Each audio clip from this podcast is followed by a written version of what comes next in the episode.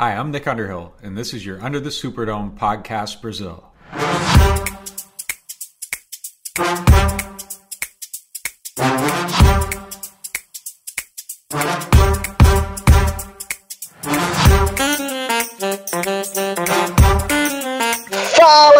Povo! Estamos começando mais um Under the Superdome Podcast em parceria com o Fambonanet, disponível em diversas plataformas. Você pode escolher a sua e acompanhar o Under the Superdome Podcast aonde e quando você preferir.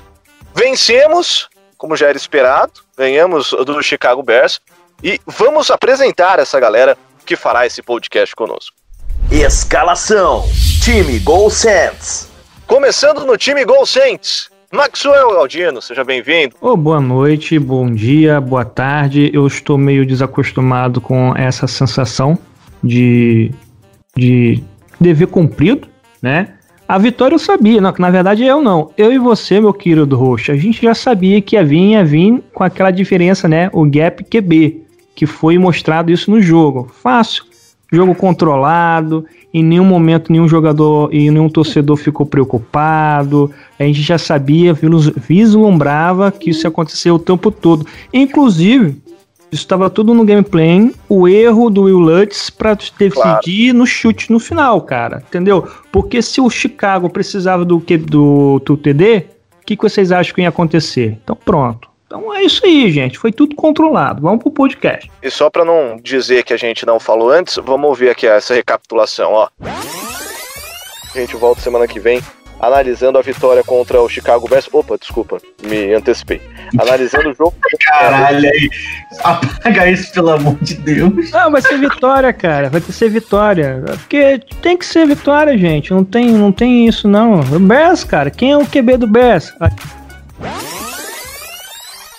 Olha lá. Perfeito, gente. Era exatamente isso. É, é o gap QB. Todo mundo sabia que o Nick Foles nós vamos ver entregar. Também no time Gol Saints, Guilherme Roveri. Tá vivo? Graças a Deus, vive respirando, não sei como exatamente. Voltando os cachorros. Mas estamos aí. Saints é pra quem acredita, né? Se não for sofrido, não é Saints, como diria o velho poeta. E que nessa semana iluminadas aí, todos nós possamos tomar decisões melhores do que socar um ser humano que usa um capacete. time Saints Brasil. E no time Saints Brasil estamos com o pai. E aí, pai? E aí, beleza, Caio? Boa noite, galera.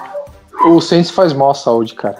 O Saints me fez passar mal ontem de novo. Pelo amor de Deus, assim não dá não, cara. Eu sei que já tava tudo programado, todo mundo sabia que ia acontecer. É... Mas, porra, vamos combinar com todo mundo antes, né? E estamos também com o Igor. Igor, só uma coisa, tá? Hoje você não pode falar sobre o Davenport. E aí, galera? Ah, então eu vou embora. Não posso falar sobre o Davenport, vou embora. É, é, é só pra falar que eu avisei, que, é, que, vocês têm que se acostumar. Vai ser assim, se for para ganhar, vai ser assim, galera. Não vai ter jogo fácil. A gente. É, é, acho que o Roveri falou, todos os jogos são competitivos. A gente compete com um time forte e a gente faz times ruins parecerem bons também. Então, se preparem para mais emoções, tá só começando. A gente virou o Uruguai do NFL. Esse podcast faz parte do site Fambonanet. Acesse fambonanet.com.br.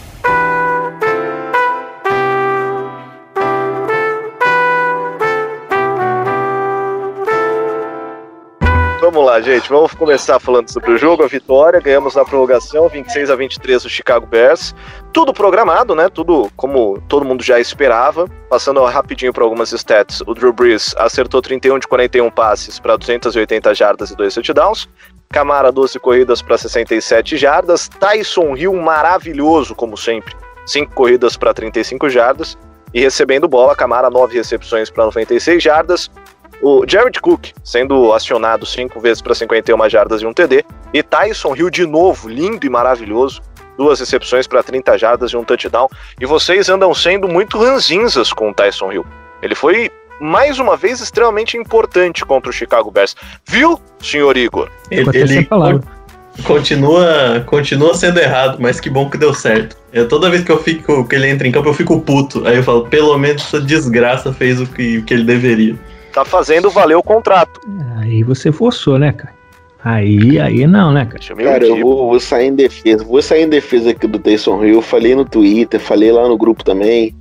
E, cara, ele não tem culpa do Champito não usar ele como ele deveria ser usado, tá ligado? O cara é um tanque, é um trator, monstro fisicamente, e só. Ele não pensa, ele não lê, ele não faz porra nenhuma, ele corre, dá porrada nos outros e passa por cima. Aí tu vai querer exigir de um cara desse que ele faça leitura pra ele saber se é melhor ele correr, se é melhor ele entregar a bola pro running back, se é melhor ele passar. Ele não vai fazer. E ele não tem, quer dizer, não tem só culpa do contrato também, né? Ele pede o que ele quiser, né, mano? Cabe ao Saints não, não pagar. É, porra, a gente julga muito ele por uma, uma questão de, de, playbook que ele não controla, ele não, não, não, se coloca nas posições que o Champeyton coloca ele. E pelo contrato que é muito mais errado o Saints de pagar do que ele de pedir, né? Ele como uma arma só ali, se estivesse recebendo um salário baixo e, e sendo usado em situações que ele tá confortável, como foi tipo no início do, da era Taysom Hill, tá ligado? 2019, sei lá, 2018. 2018 ele já, já era usado, né? É, não teria tanta essa reclamação com toda razão da gente, porque realmente atrapalha pra cacete o jogo. Mas é isso aí, vou você em defesa do Taysom Hill, acho que dessa situação toda ele é o menos culpado, tá ligado? É, é assim, até eu concordo, né? Eu, eu brinco, mas assim, toda a situação que foi posta pro Tyson Hill é uma situação meio complicada para o humano, né? Ele não tem culpa por estar em campo. É, ele tem culpa, ele não tem culpa de ter escalado, ele não tem culpa das situações que ele é usado. Ele tem responsabilidade é, tipo, da execução. O fumble quem comete é ele, os erros quem comete é ele, mas a culpa não. É a mesma coisa com relação ao contrato. O que que dimissiona, assim, ele é um jogador mediano, mas um jogador que pode contribuir com várias fases do campo de ataque, né? Então ele pode ser usado em vários momentos. E, e por ser um mediano, também ele comete erro assim como qualquer outro jogador mediano. A questão que é um catalisador é que a galera tem a visão desse ganivete suíço que estava dando certo nos últimos dois anos por uma criatividade do Sean Payton, com um ataque um pouco mais dinâmico com Michael Thomas, e agora me parece que ele está sobrecarregado. E esse catalisador de um contrato de 20 milhões de dólares é que a galera não engole. Engole. engole não, engole foi, foi foda, né? Mas, tipo, é, é, esse contrato de 20 milhões de dólares é que, tipo, pô, cara, ele não é nível de jogador para ganhar 20 milhões de dólares. Mas ele não tem culpa, não, gente. É, é, é, a responsabilidade ele tem, a culpa não. Mas que bom que ele contribuiu positivamente nesse jogo, né? Ah, gente, vamos parar de fazer, falar tá, isso que a gente tá fazendo a mesma coisa que o Sean Payton, dando, colocando ele para jogar, tem que deixar ele quieto, como ele deveria, no banco, ninguém lembra que ele existe. Assim como o Sean Payton deveria, mas tudo bem. Mas eu vou falar um pouco mais sobre esse ataque, porque a gente conseguiu uma vitória e um desempenho interessante, mesmo sem os principais alvos, né? A gente tá sem o Emmanuel Sanders, é, me corrija se eu estiver errado, por causa de Covid-19, não é? Manuel Sanders Sim. contaminado. Michael Thomas, que está um para-raio de problemas, mas enfim, né, não jogou de novo. E a gente passou o último podcast elogiando o Callaway e secamos o menino. Nem ele jogou. Vamos para Chicago sem, sem absolutamente nenhum recebedor. Tem o Tricoin Smith e um monte de um draft. E aí É, junta isso. Também. vem- É, é, é, aí tá end, né? Mas é, é recebedor. Tá end recebe bola, cai o bull. É, mas perto das armas que a gente podia ter, era um ataque completamente desmontado. E deu certo, ganhamos. É, Tem como botar culpa no ataque em algum momento desse jogo ter sido mais pegado do que poderia ter sido? Cara, acho que até tem momentos pontuais, assim, né? Eu tava falando aqui antes do, do- de a gente começar a gravar. Teve uma aquela terceira descida no, no final do jogo que, que deu um, um, um check down no Camara ali no, no lado esquerdo do campo, que foi ridículo aquela chamada. E algumas outras questionáveis também. 253 handoff pro Murray correr pelo meio da linha que não tava entrando e ele continuou fazendo 300 vezes até desistir, que não, não, não funcionava. Mas acho que foram mais coisas pontuais, assim, no, no geral, o ataque foi bem, assim, na medida do possível.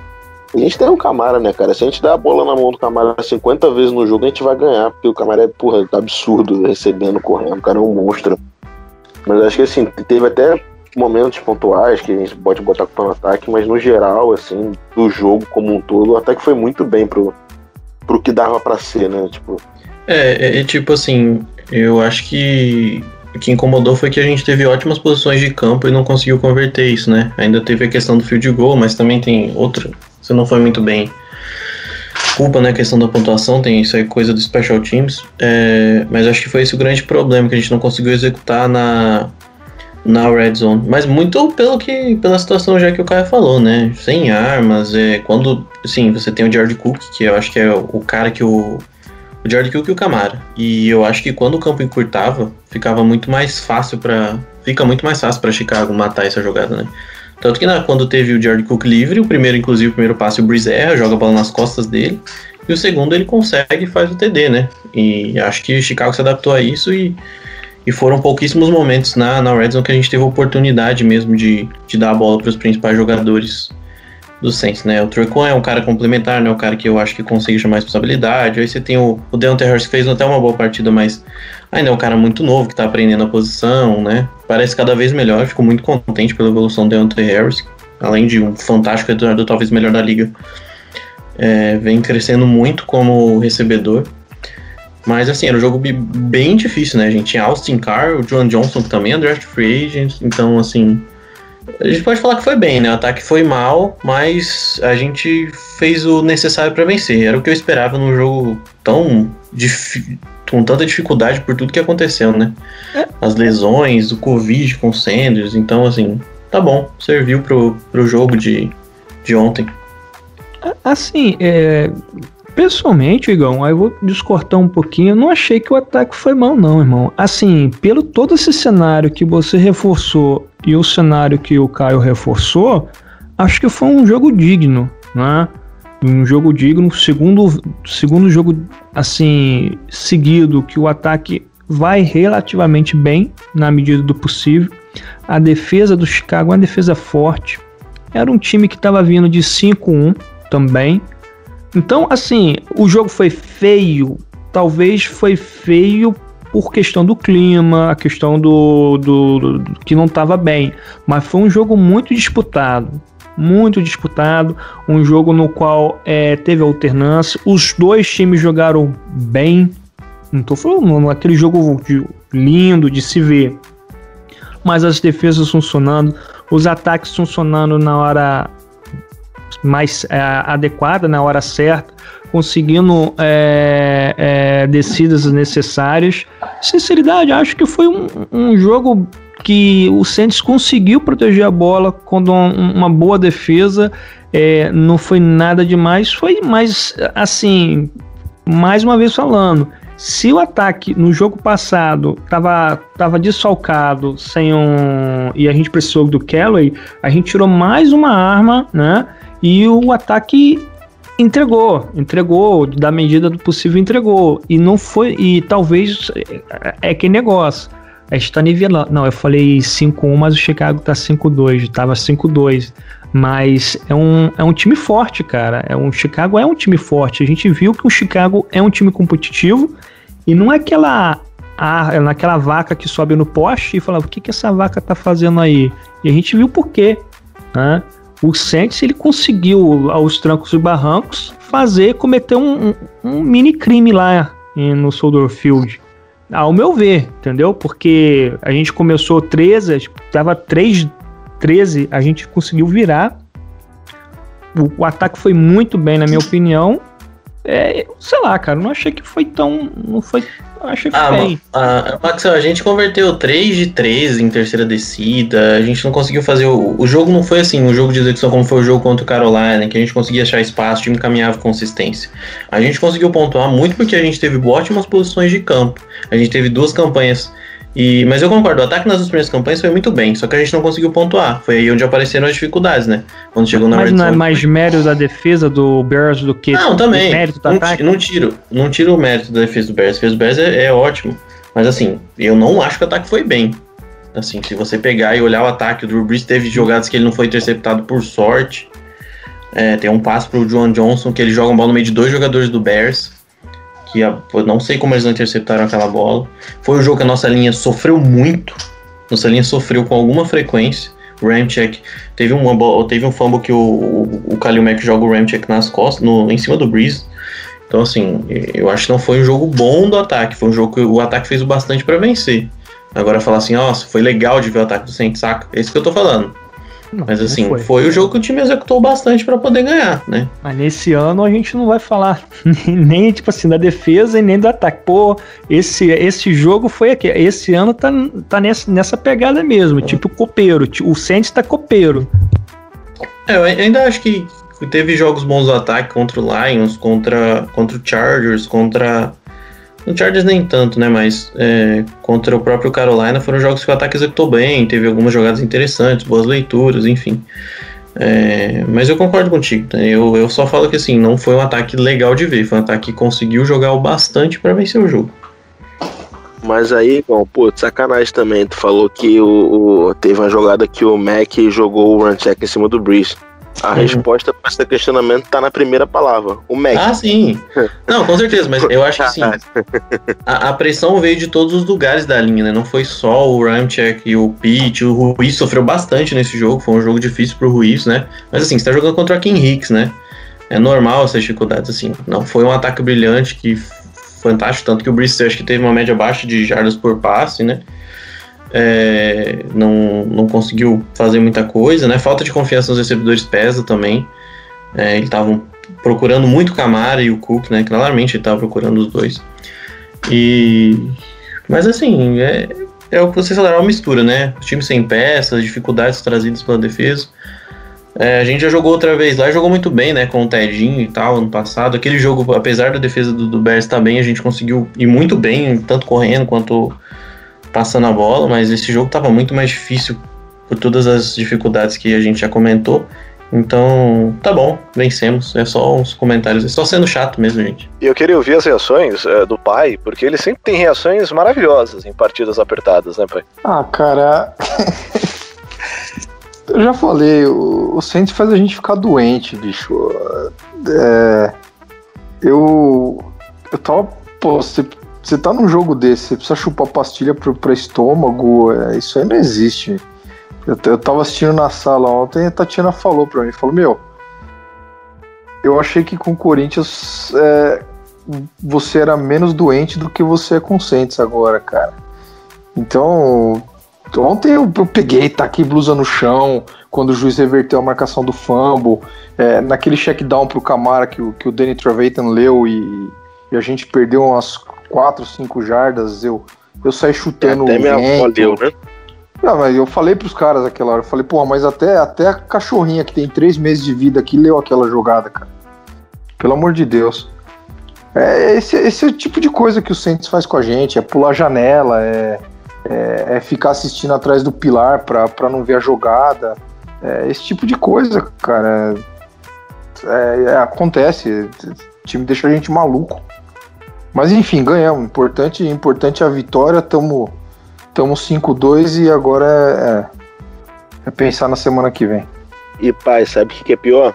Esse jogo ah. foi foda, foi uma dor de barriga, dor de cabeça do caralho. E não foi nem o pior jogo da temporada.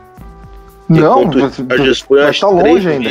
Hoje. Foi, eu, eu, eu, o Chargers ainda foi um pouquinho melhor para mim, porque como eu tava com visita em casa, eu perdi o primeiro tempo, que acho que foi a, a pior parte do nosso jogo acho que foi o primeiro tempo, né? Aquele dia. Então eu só peguei a parte boa. Ontem não, ontem eu peguei é, quase tudo. Mas a gente não acostuma, a gente, gente fala que, que vai largar e não, e não larga. Sempre assim. E pra gente já seguir pra defesa, porque eu acho que a gente tem bastante para falar da defesa. É, vocês querem já fazer algum adendo a duas jogadas específicas? Primeiro em relação ao fumble e depois em relação ao wins golpeando o capacete do CJ Garden Johnson? Ou vocês querem enfiar isso no meio da defesa? Eu, eu queria de... ficar uma hora direto falando sobre o lance com o Gardner Johnson. Eu queria falar por esse lance, desse lance por, pelo resto da minha vida inteira. Porque é moral. Mas... É, é. Mas, Roveri, aquele negócio que a gente tá falando, né? Eu, eu gostaria que o Breeze, a partir desse momento, assinasse com o agente do Gardner Johnson, porque tocou no Gardner Johnson, tocou, é fora da liga, é fora do time, não joga mais, ele some, ele sumiu, ele sequestrou o Michael Thomas, ninguém mais vê ele jogar, ninguém vê ele treinar. Ele pegou, expulsou o cara lá do jogo contra o Chicago, o cara foi pra casinha.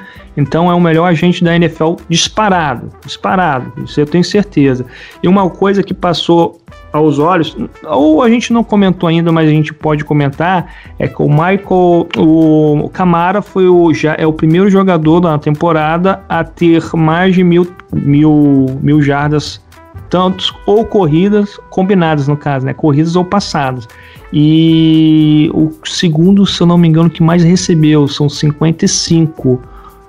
E o bom disso tudo é que o Cook aos poucos está engrenando no nosso jogo, né? TD esse jogo, TD jogo passado.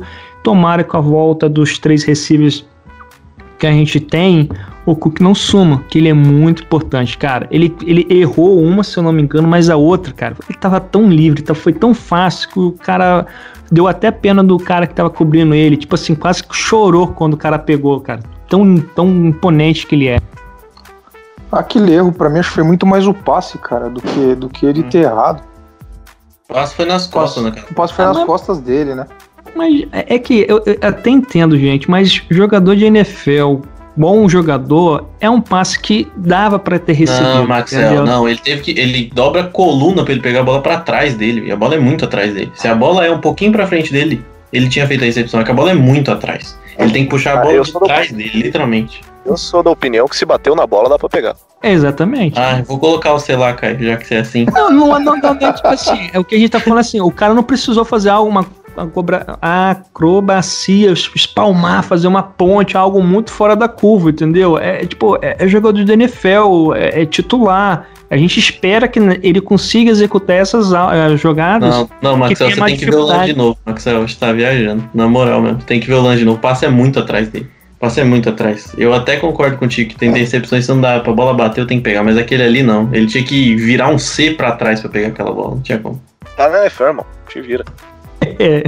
E, e só em relação ao Win, já que, que o Roveri já começou a puxar o assunto, é, é, é impressionante, né? Ele caiu na catimba do CJ Gardner Johnson, só pra explicar, né? Segundo que estão falando. Oi, tudo bem, Dog? É, segundo que os insiders estão falando, o CJ Gardner Johnson foi lá, roubou o protetor bucal dele, ele ficou 10 minutos no banco pensando o que, que ele ia fazer.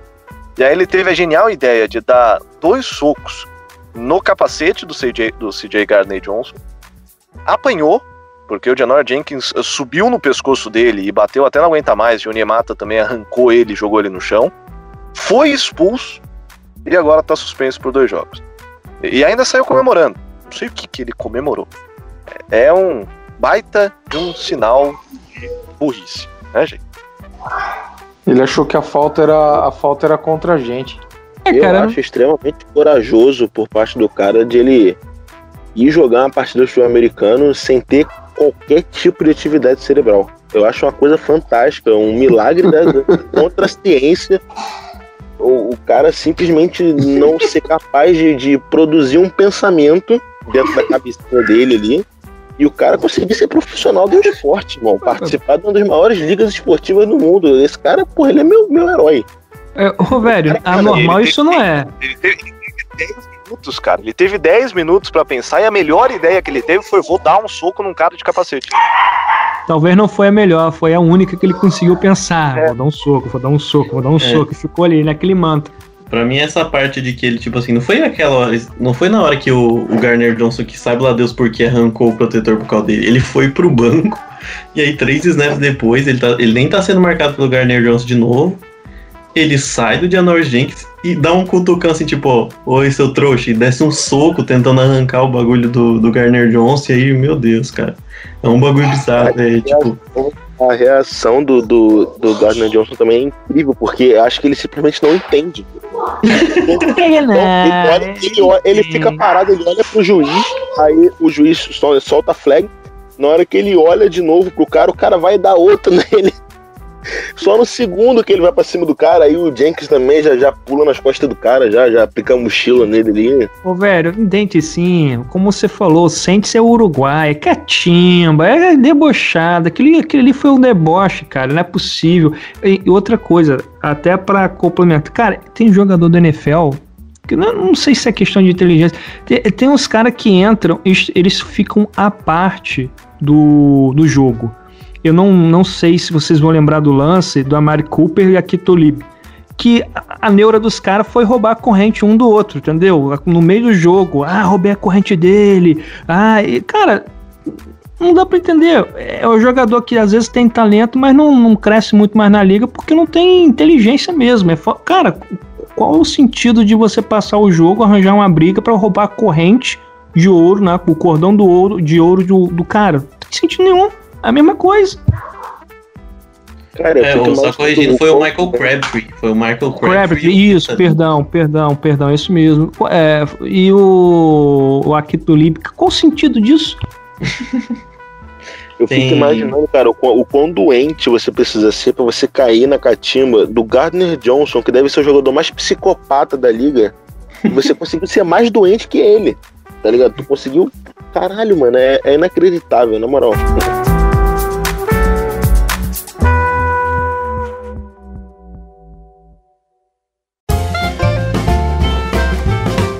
Under the Superdome.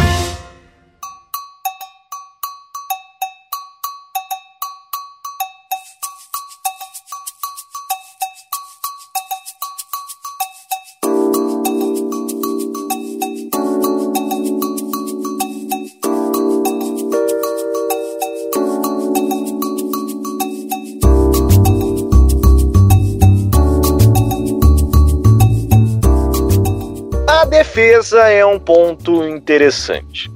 Quase que a gente perde o jogo. É, de novo, se você pegar os números da defesa, assim, números, eles não são tão horríveis. E isso é até surpreendente, né? Se você pegar, é, até na, na temporada de uma forma geral, nós não temos a pior defesa da liga, enfim.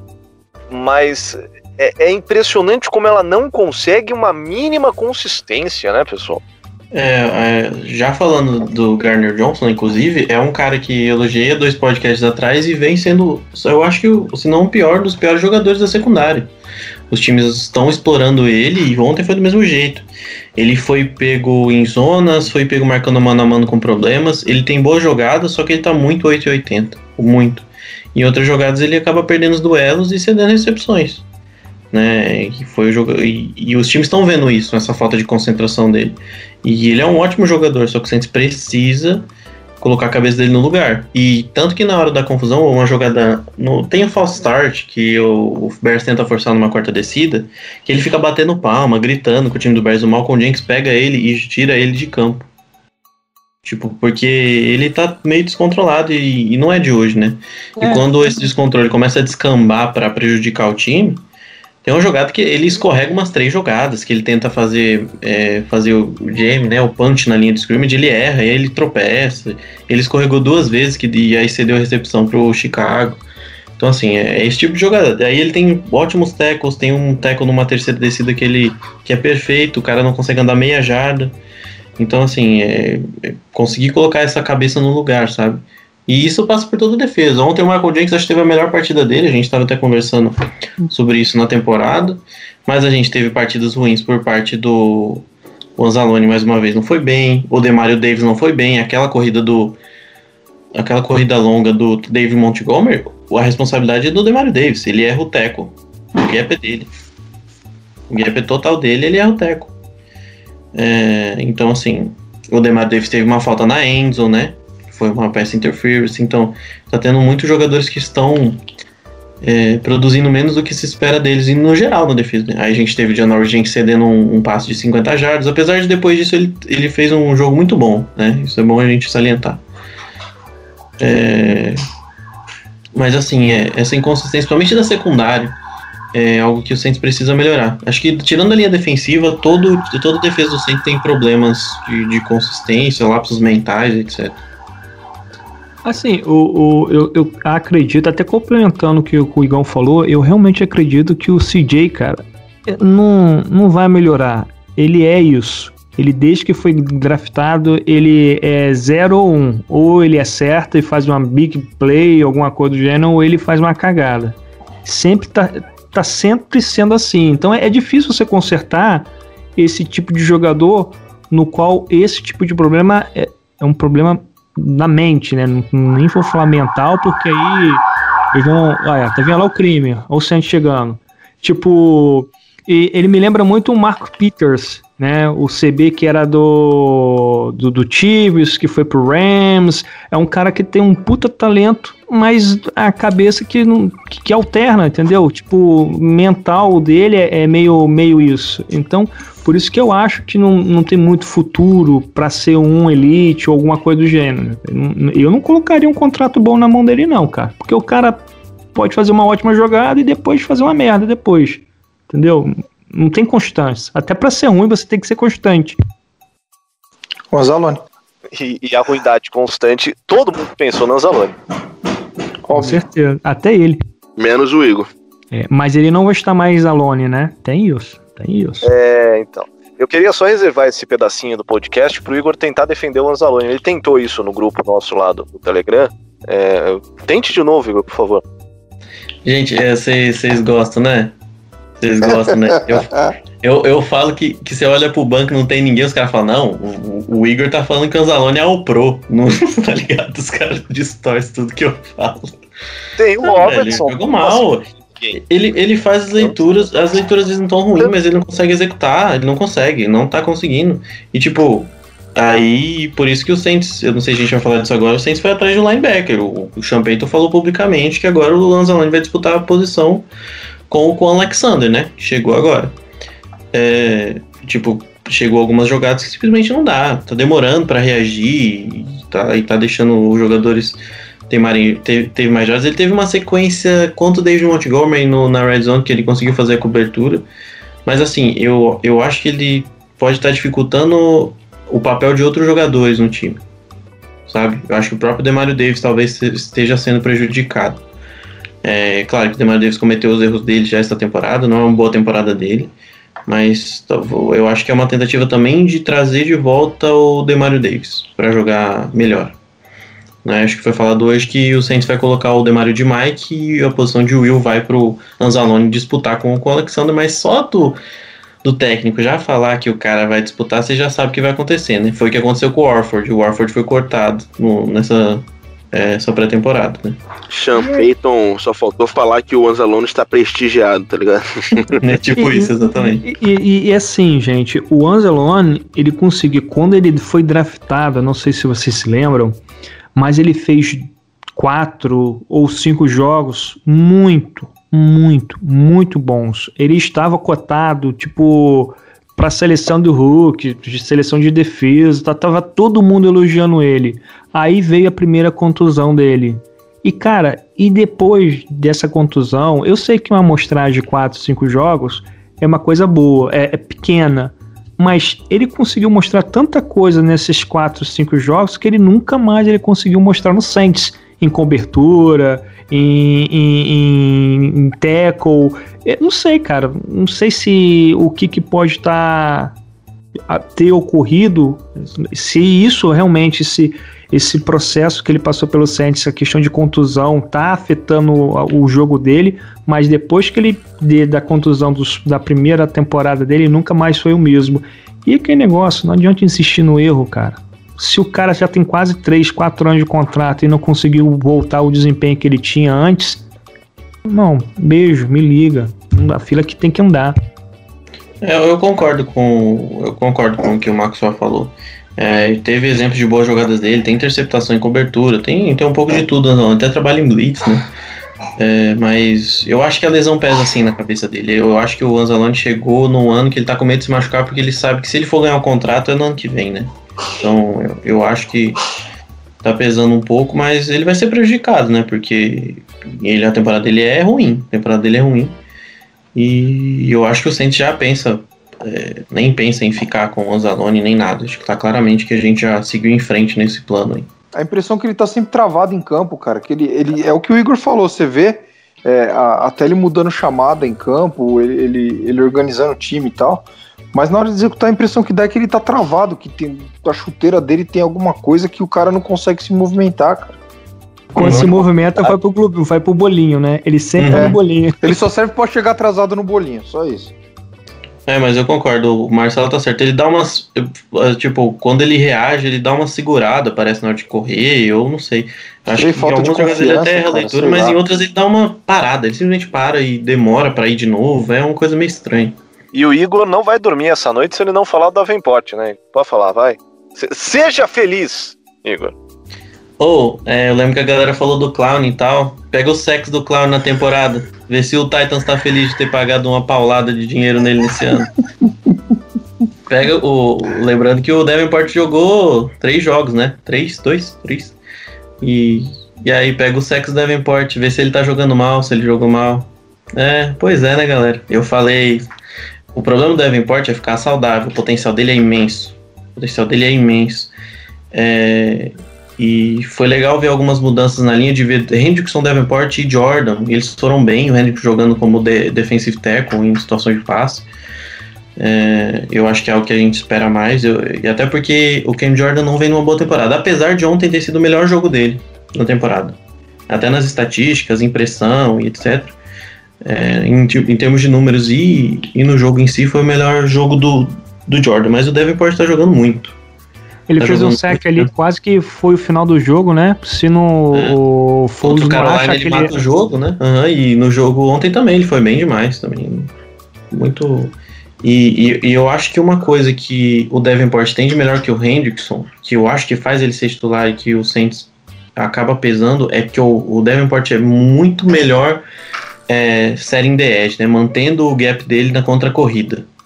O Henderson se perde às vezes, tem dificuldade. Tem até uma jogada que o, o Montgomery consegue uma corrida que o Henderson e o Onyemata ficam conversando, né, sobre ah, a movimentação ali, sabe? E o Davenport tem, é mais consistente contra a corrida. Eu acho que isso pesa contra o, o Hendrickson.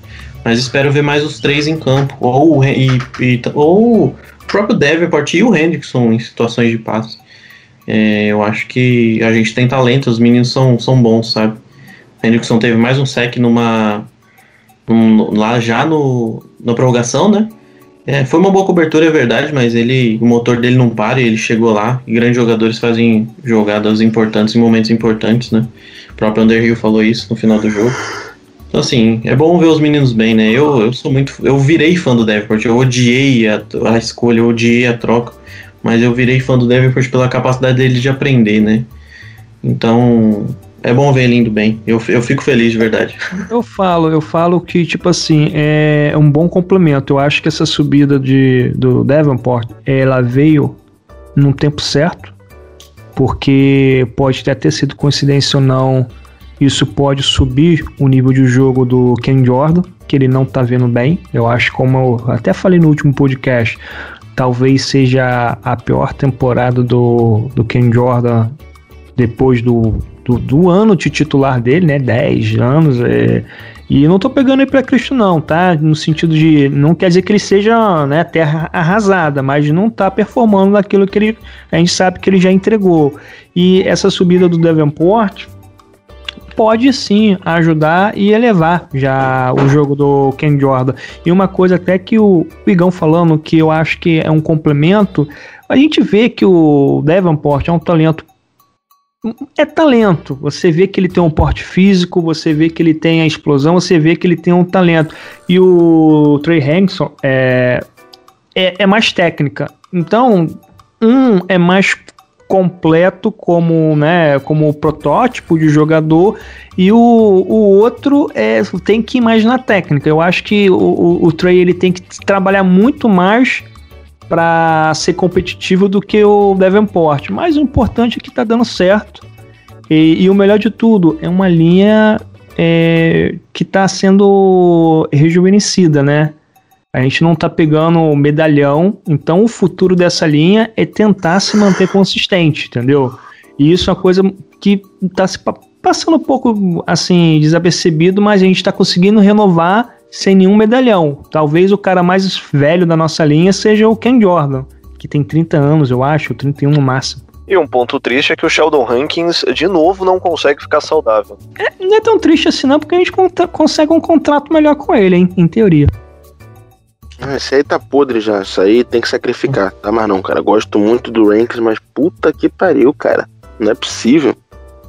Não é possível. É, é, complica é complicado, né? O Ranks é um baita jogador. é, faz jogar, jogo sim, jogo também. Tem uma jogada contra a corrida.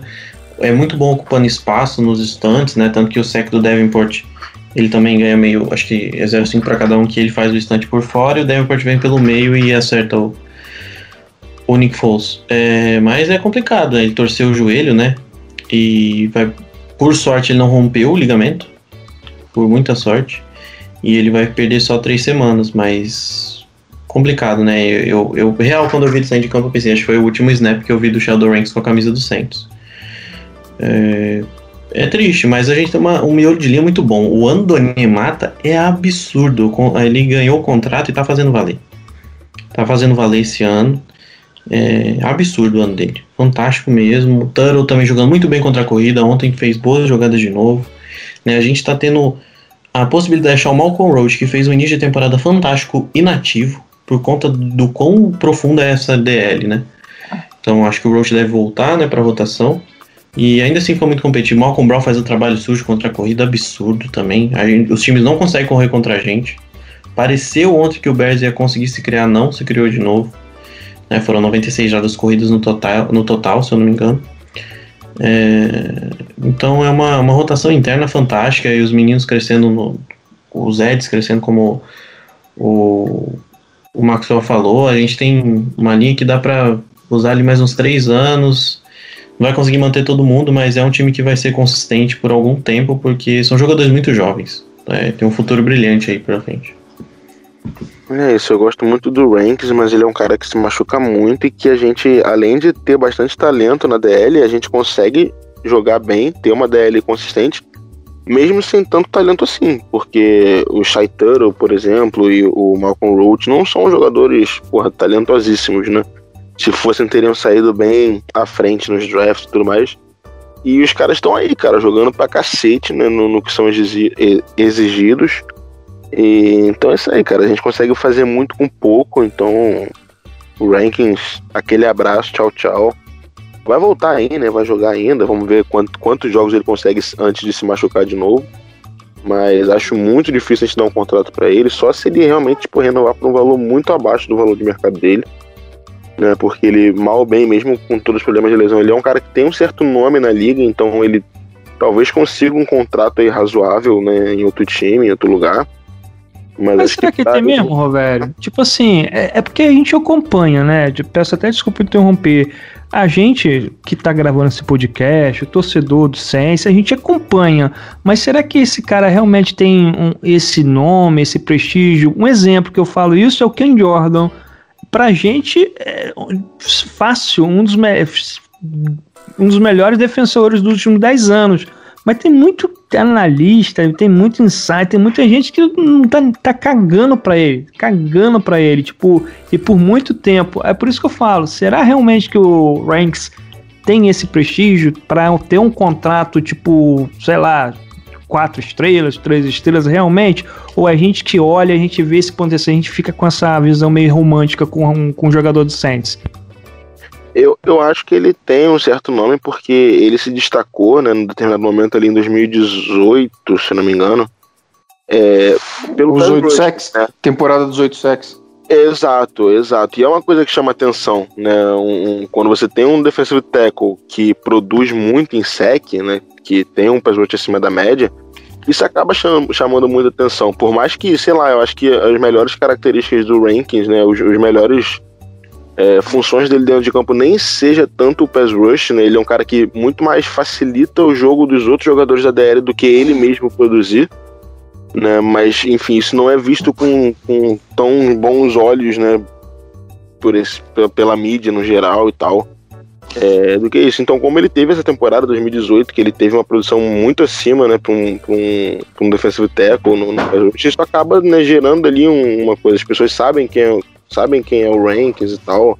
Então, mesmo com as lesões, eu acho que ele consegue arrumar um contrato razoável. Não vai ser bem pago pra cacete, mas um contrato razoável eu acho que ele consegue arrumar sim.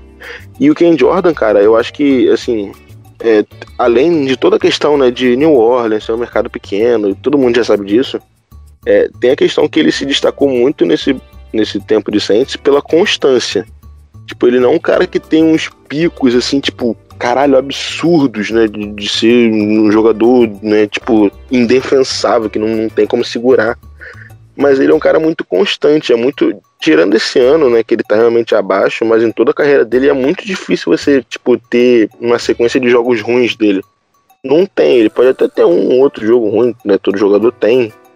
Mas no geral ele sempre joga bem, né? Não excelente ou tipo nota 10, mas sempre tá ali nota 8 é, tanto que daqui a pouco vai, é um dos jogadores que mais tem sexo aí nos últimos anos, né? acho que desde que ele tipo, começou na carreira, ele é um dos jogadores que mais tem sexo, mesmo sem ter uma temporada com um número tipo, muito absurdo, assim, muito acima da média, muito fora da curva. Ele se destaca muito pela constância e isso acaba não chamando tanta atenção, né? Infelizmente.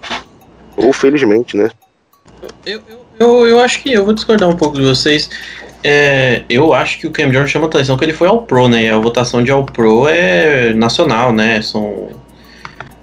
Então, assim, eu acho que ele chama atenção. Eu acho. A questão do Cam Jordan é que ele não é um jogador explosivo, ele é um jogador muito forte, é um estilo diferente de pass rush. Mas se você pegar os números, ano passado ele teve 15 sacks e meio. Então, assim, ele tem ele, ele vem de temporada de 13 sacks, 12 sacks e 15 sacks e meio. É, e ele é muito bom contra a corrida, ele era um dos caras com mais. É, mesmo uma temporada ruim, ele é um dos jogadores com mais é, tackles, run stops, né? Parados contra a corrida, que são parados contra a corrida. E eu acho que ele é considerado sim um dos. Não sei esse ano, claro que não, mas ele era um dos cinco melhores defensive ends da liga. Porque eu acho que ele tem um jogo muito redondo. eu acho que é muito perto do que o Calais Campbell faz, assim. São caras grandes, você fala, você ainda joga mais por dentro, né? Quase um defensive técnico momento. Eu acho que o Ken é mais completo, né? Porque é. gia, passe, é. teve um ano é, que, meu Deus do céu. O Ken, o Ken Jordan teve temporada de triplo-duplo. Ele teve mais triplo de 10 duplo, passes isso mesmo. Mais de 10 passes Mais de 10 tackles for loss. Tackles for loss e mais de 10 sacks. É, é tipo isso. assim. É que ele não é aquele jogador flash, eu acho que eu, eu entendo que o, o que o, o Roberto quer falar, esse jogador que, que tem aqueles sex malucos, uma jogada assim, mas ele é extremamente constante, extremamente constante e causa problema com alguma frequência, assim, né? Ele é muito bom mesmo. E eu acho que quem, na verdade, faz o. Além do mercado, é que o Saints teve defesas ruins por muito tempo. E quando o Saints arrumou a defesa e ele pôde aparecer num time consistente, ele teve mais de 10 sacks nos últimos 3 anos, que a nossa defesa foi melhor do que aquela coisa, né? É, mas assim, tirando 2013, que também foi um ano bom dele, né, ele teve. Ele teve 12 sacks e meio, mas ele não teve menos de 7 sacks e meio numa defesa horrorosa.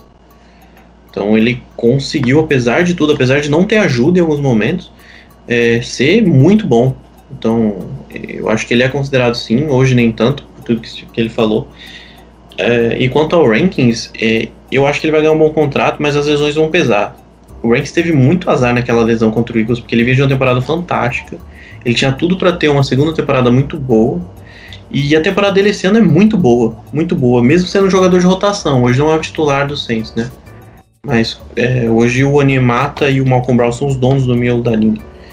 É, eu acho que ele vai. Não vai ficar no Saints, mas eu acho que ele vai ter um bom espaço em outros times para crescer. Ele tem a questão, ficar saudável. Ele vai conseguir?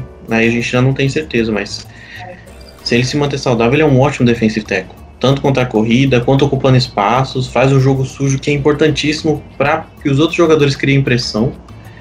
E tem tudo para ser um ótimo jogador por muitos anos na liga, se ficar saudável. E vocês sabem que eu, eu gosto de fazer alguns joguinhos, né, com os senhores durante o podcast. Então, para a gente encerrar esse assunto de defesa, eu queria que vocês resumissem, atenção, resumam Dennis Allen, nosso coordenador defensivo, em uma palavra. Valendo. Blitz. Uma ah. palavra complicou, cara. Devagar. Eu, eu, assim, eu falho miseravelmente, mas em uma palavra eu não consigo. Mas eu acho que ele está começando a simplificar o que ele deveria fazer e os jogadores estão começando a ter confiança. Prova disso são as dancinhas no vestiário que voltaram, meu povo. Voltaram. Fiz questão de marcar o Max hoje de manhã. E, e- e isso é muito importante, essa energia. Então, eu, eu acho que ele começou a rever o básico, o conceito de tentar algo mais simples e vamos ver, cara, se isso dá certo, porque foi um jogo interessante da defesa do Saints, né? É, E o Dennis Allen, querendo ou não, também contribuiu para isso. Não falta eu, né? Zona. Não é isso que ele fez um com a nossa defesa? Zona. Não só que é confusão, mas. Cara, o que me incomoda, o começo do jogo do Bears, o Bears tava conseguindo qualquer passe curto, porque o, o Letmore e o Jenkins estão a 10 jardas pra trás. Você entendeu Não minha é. palavra, né? Você entendeu por É. que eu usei Aham, zona. entendi. Eu não, não é o jogo do Letmore, não é o jogo do Jenkins. Nunca foi nenhum time que eles passaram.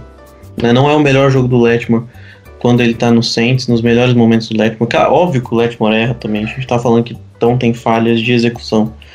Mas você tá tirando seus jogadores de render da melhor forma. Sabe?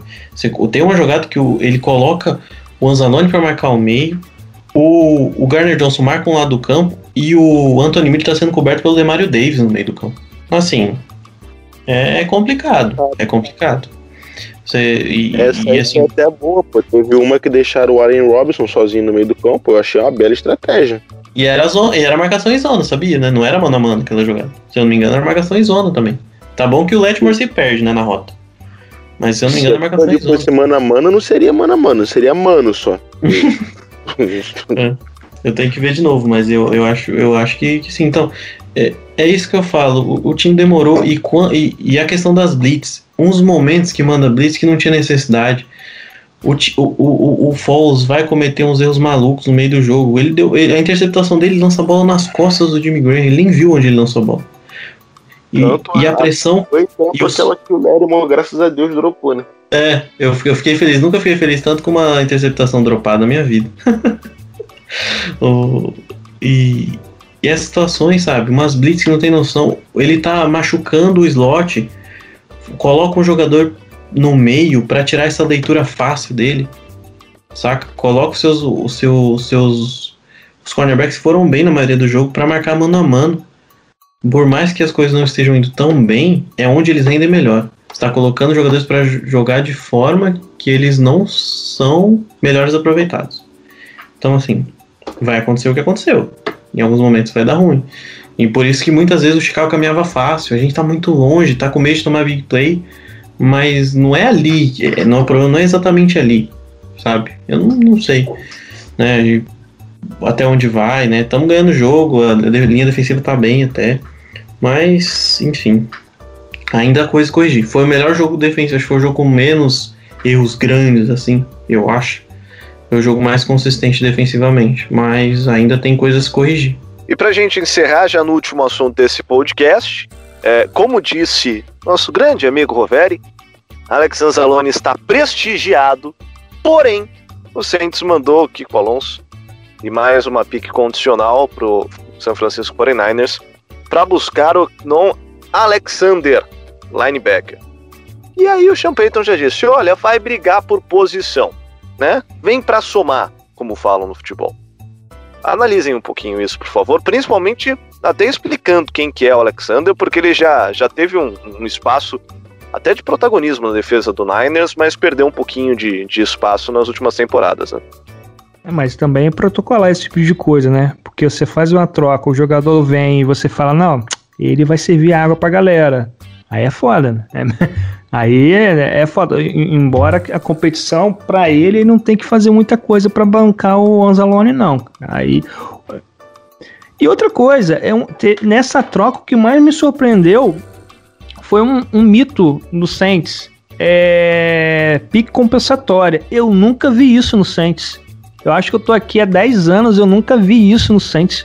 Pique compensatório. Se vocês já viram, por favor, me apresente. O, o Jonathan Vilma Cara, foi uma. sabe- é, eu ia falar isso, cara. Eu- Ah, Mas 10 Fora, é, anos. fora, fora o Vilma, É. Não, mas eu não de lembro nenhuma outra. Não lembro de nenhuma que eu- outra escolha compensatória. é o Vilma, né? Mas foi, foi compensatório. E acho que o Tetinho foi né? Ted Bridgewater foi compensatória, não foi? Não lembro, cara. De verdade eu não lembro. Não. Eu sei que o, É, ele Patri- o deve- Patriots. na verdade, o, o Tedinho ele deve ser, né? Porque a escolha compensatória é quando você não consegue repor o jogador que saiu, né? Em tese, é, essa é uma, uma, uma escolha. Mas o, o, o Alexander é uma esco- escolha condicional.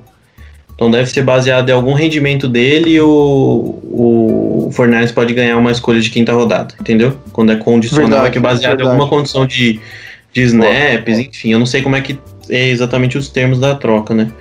Mas é nesse Eu- sentido, quando é conditional pick, né? Compensatório, escolha compensatória é baseada nos free, agent- free agents que você adquiriu e perdeu. Se você perdeu mais free agents do que pôde do que adquiriu, né? Se você teve mais desfalques ou perdas que ganhos, você tem essa escolha compensatória para em tese manter seu elenco mais competitivo, né? É o que acontece muito com o o, o Patriots, né? O Patriots não renova com determinados jogadores, aí não contrata outros e aí ganha É essas escolhas. uma máquina. Isso, Patriots é uma máquina de escolha compensatória. só, só pra clarificando a situação. Não, tudo, tudo que eu quis dizer foi, de, foi condicional, não, não compensatório. Então, então o erro foi meu, gente. Me perdoe. Me Imagina. perdoe. É, o Vilma eu lembro, mas o Tedinho eu não sei se foi condicional. Mas o Vilma é certeza que foi. É, da minha parte. Diga, Roveri, o- perdão. Da minha parte, o que mais me deixou surpreso nessa troca foi lembrar que o Kiko Alonso tá vivo ainda. Fiquei muito feliz, inclusive, pelo menos de saber que ele ainda é vivo, ainda tem condições de praticar o futebol americano, porque eu já não lembrava mais. É, mas quanto ao Alexander, cara, os, os meninos, a gente tava até discutindo isso, que o Alexander fez um bom ano 2018, 19, só que é um cara que tem problema de lesão, tanto que tá três semanas sem jogar. É o jogador que desde quando ele entrou na NFL, no, no- desde o ano que ele entrou na NFL, é o jogador com mais tackles perdidos. Né, eu vi hoje isso no, no Twitter, né? Então, assim, tenho minhas restrições quanto ao Alexander, porque eu acho que ele era o, o talvez jogador mais fraco da defesa do 49ers. Apesar de você, você pode até considerar que ele teve alguma participação e tal, mas também, como eu disse, contundido. Não jogou nos últimos dois anos, ele jogou 14 jogos no total, 8 e 6 jogos. É ver o que que pode render. A gente tá com problemas na posição. É, o Champeito claramente está desgostoso, já deixou bem claro. Espero que seja melhor do que, que a gente estava vendo. Só que eu não crio expectativas de que isso vai acontecer. Não acho hoje no papel com o Alexander um grande upgrade ou qualquer upgrade com o que a gente tem no Anzalone e no Demario Davis. Só para deixar claro para vocês. É, pode ser que eu queime a língua. Eu espero queimar minha língua que ele jogue muito. Mas assim, igual. não vejo, não vejo muita coisa no, no Alexander. É, É, é possível isso de ser um dos mais fracos com esse contrato que ele tem? Eu acho que são 20 milhões. Eu posso estar. Alguém falou alguma coisa pro ano que esse ano é tranquilo, mas pro ano que vem o, né, o salário dele dispara ou é impressão minha? Eu vi É, mais ou menos ele- no Twitter. Basicamente, o Saints vai pagar 900 mil por esse resto de ano dele. Ele tem mais dois anos de contrato pesado, mas nenhum dos dois anos é garantido. Ah, entendi. É, O, a o vantagem é essa, né? Não tem nada garantido. o Alexander saiu do Bucks, teve até um bom ano no último ano do Bucks, ele foi pro bowler. É, mas ele é muito inconsistente em vários setores. Como eu disse, ele tem problema de tackle seríssimo. Né? Não, o cara que perdeu mais tackles em, desde 2015, se não me engano, quando ele entrou na liga. Não veio pro time certo. É, Hã? Time certo, veio pro time no certo. time é. certo. Aqui é até com fofo, mano. Per- perde teco, é bichado, é, é a cara do Saints. É só vestir a camisa, não precisa nem treinar. Assim, faz o que você faz de melhor. Perder teco. E... Mas acho que as melhores características dele podem ser na cobertura, principalmente. O upgrade dele, por assim dizer. É, mas não sei, não boto tanta fé assim. Espero que dê certo, mas não boto fé que vem pra mudar o Saints de qualquer patamar defensivo, não. Acho que é um cara de rotação e é isso aí. Não querendo acabar com as esperanças de todo mundo, mas já acabando, é isso aí. E com essa mensagem positiva de Igor Laet, terminando com a esperança da galera que achou que tinha achado finalmente um linebacker decente para substituir o Anzalone, a gente vai embora. Valeu, Igor. Ô, valeu aí, sempre positivo aí. A gente sempre traz essa, me- me- essa mensagem aí pra todo mundo terminar animado, né? um abraço pra todo mundo aí, galera. Falou, pai.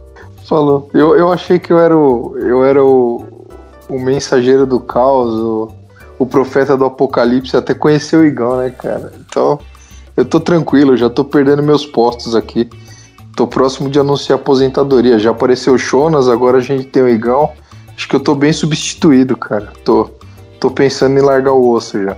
É isso não. Valeu, Roberto. Valeu, galera. Um abraço. Vou deixar a mensagem aqui do nosso Figão Mensageiro do Caos. Eu não acredito nem em Deus direito, quem dirá no com Alexandre. Pô, Sensacional. é isso, galera. Sente-se pra quem acredita. Se preparem que vão ter muitos jogos terríveis ainda como esse até o final do ano. E é isso aí. Um abraço. Valeu, Maxwell. Semana que vem, mais uma vez, a gente vai ter um gap QB, né? Facilmente, obviamente. E pros meus queridos amigos, Sami BR voltou, será? Hã? Estamos batendo na bunda de europeu aí. Um abraço pra todos. ó, faltou uma coisa, não faltou não, cara? Não, eu fui muito, eu já fui muito aleatório, não sei, o Deck. Não, não, não, não. O, o, quem, é, quem é o Tampa Bay? Quem é o Tom Brady? Ah, aí, pô, freguês, cara. Ah, porra. Eu que não queria falar, não. Quem é Tampa Bay? Eu nem sei, cara. Você que me apresentou agora. Boa. Então deixa, eu- deixa eu completar, vai. É o Santos da NFL. Pronto. Clima hostil. Clima hostil que marca a semana de uma partida importantíssima contra o Tampa Bay Buccaneers. E a gente volta semana que vem comentando a vitória contra o Tampa Bay. Opa, de novo, né? Superstição. Se a gente ganha, a gente vai ser um nojo, mano. Porque aí não tem como, cara. Já são duas vitórias. Meu Deus do céu. Aí já esses pessoal red mesmo, aposentados e perigosos. Pelo amor de Deus. A gente vai ser um nojo, meu, não. Vai, vai, vai, vai. E se ganhar, é esse o casting do podcast. Não vai mudar nunca mais. Tá dando sorte. Isso aí. Até semana que vem, galera. Um abraço. Tchau, tchau.